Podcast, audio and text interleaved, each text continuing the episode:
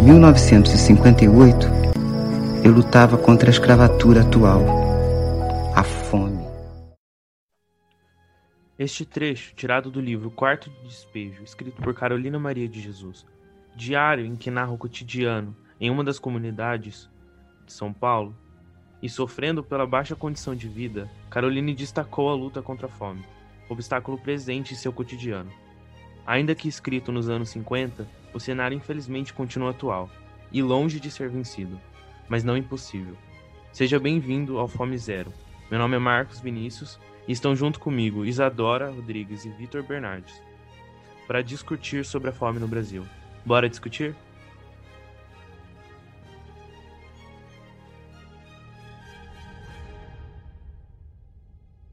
Por mais que o Brasil tenha saído do mapa da fome em 2014 e ocupe terceiro lugar de maior exportador de alimentos, segundo o IBGE, mais de 10 milhões de brasileiros ainda vivem em situações de segurança alimentar grave. Esse dado não inclui pessoas em situações de rua, o que é alarmante. Mas o que é insegurança alimentar? A insegurança alimentar é dividida em três, baseado em níveis. Insegurança alimentar leve, famílias que usufruem de alimentos baratos e têm medo de não conseguir alimentação futura. Insegurança alimentar moderada é quando a família apresenta uma quantidade limitada de alimentos. E insegurança alimentar grave é quando a família sofre de privação severa no consumo de alimentos. E as mais condições de vida, juntamente da pouca atuação do governo para medidas de solução da fome, faz com que essa problemática cresça ainda mais no país. E ainda segundo os dados do IBGE, a área onde há mais pessoas em situações de fome no Brasil é a área rural. Dos 10,3 milhões de pessoas que passam fome no Brasil, 41,5% vivem no Nordeste. E em razão da preferência do agronegócio na exportação dos produtos visando lucro, os brasileiros que vivem em zonas rurais se sustentam através da agricultura familiar. A falta de apoio do atual governo em políticas públicas que ajudam o pequeno proprietário, como o Programa Nacional de Fortalecimento da Agricultura Familiar, mais conhecido como PRONAF, faz com que haja uma diminuição na produção e, por consequência, há um aumento nos valores dos alimentos e fome no campo. E a situação atual não favorece esse cenário.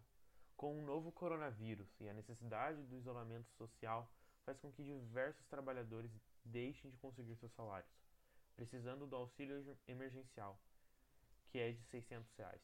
E por mais que o dinheiro ajude grande parte da população, as grandes quantidades de erros ou problemas que, que ocorrem com o auxílio agravam a situação.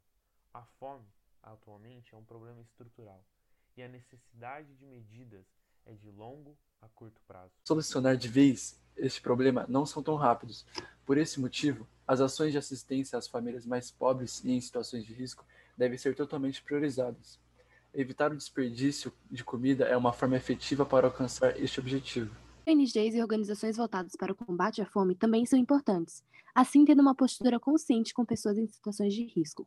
Voltando para uma perspectiva local, o programa Movimento Covid-19 procura atender pessoas em situações de necessidades com cestas de alimentos em São José dos Campos, sendo um exemplo de projeto ao qual cada participação é essencial.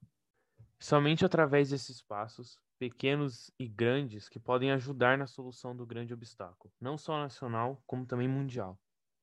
E é desta maneira que podemos evitar que as futuras gerações não passem o que Carolina Maria de Jesus descreveu em seu registro. Muito obrigado pela sua atenção.